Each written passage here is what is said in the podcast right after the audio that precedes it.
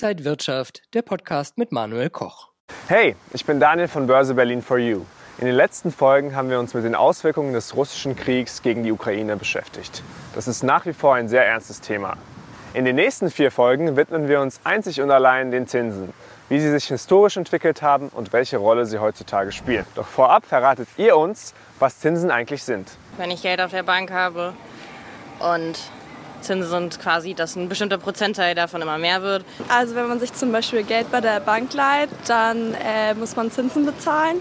Ich glaube, es ist ein Prozentsatz von, äh, von Kapital, der, der jährlich oder auf eine Zeitperiode steigert.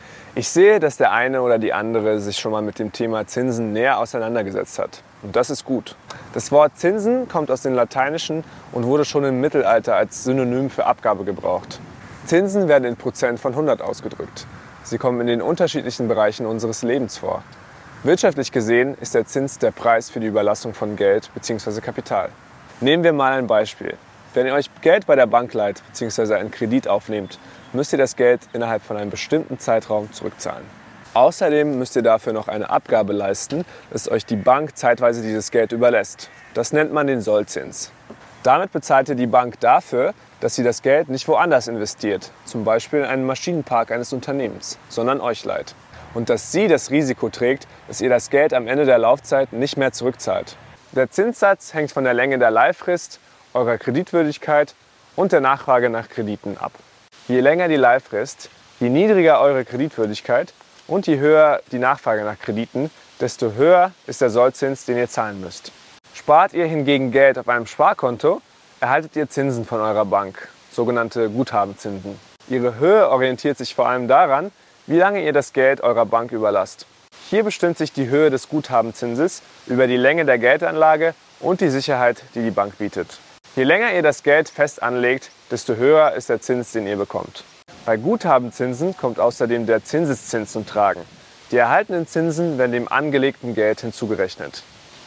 Ihr erhaltet also die nächsten fälligen Zinsen auf einen höheren Betrag, den ihr ursprünglich angelegt habt. Diese werden wieder eurem Guthaben hinzugerechnet, sodass euer Sparbetrag überproportional wächst. Wie schnell er wächst, könnt ihr ganz bequem online und vor allem kostenlos über einen Zinseszinsrechner herausfinden. Ihr habt sicher auch schon vom Nominalzins, Realzins und Effektivzins gehört. Die angegebenen Zinssätze werden als Nominalzinssätze bezeichnet. Wird von diesen die Inflationsrate abgezogen, spricht man von realen Zinssätzen. Der effektive Jahreszinssatz eines Kredits enthält zum Beispiel alle Kosten, die nicht auf den ersten Blick erkennbar sind, aber ausgewiesen werden müssen. Sollzins, Guthabenzins, Nominalzins. Aber über den wichtigsten Zins haben wir noch gar nicht gesprochen, zwar den Leitzins. Er sorgt gerade für Furore, weil er aktuell wieder angehoben wird. Doch bevor wir in den nächsten Folgen auf die Auswirkungen eingehen, klären wir jetzt erstmal die Grundlagen. Der Leitzins ist der Zinssatz, den die Zentralbanken einseitig für Geschäfte festlegen, die sie mit Kreditinstituten machen. Für die Staaten der Eurozone legt die Europäische Zentralbank, abgekürzt EZB, den Leitzins fest. Er ist das wesentliche Instrument zur Steuerung der Geldpolitik. Soll viel Geld in Umlauf gebracht werden, ist der Leitzins niedrig. Soll wenig Geld in Umlauf gebracht werden, ist der Leitzins hoch. So soll die Kaufkraft unseres Geldes stabil gehalten werden. Dadurch wird der Leitzins auch zu einem wichtigen Indikator für die Entwicklung einer Volkswirtschaft.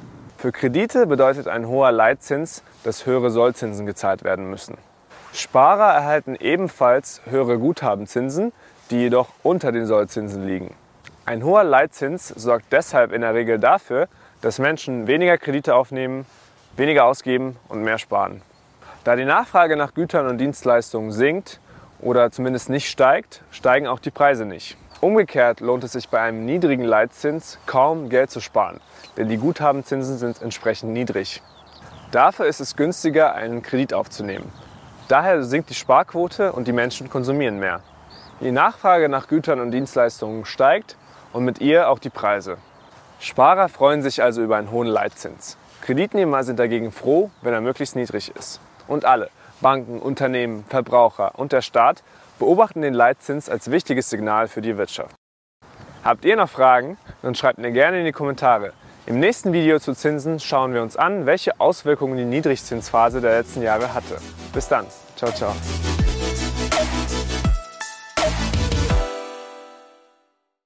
Und wenn euch diese Sendung gefallen hat, dann abonniert gerne den Podcast von Inside Wirtschaft und gebt uns ein Like.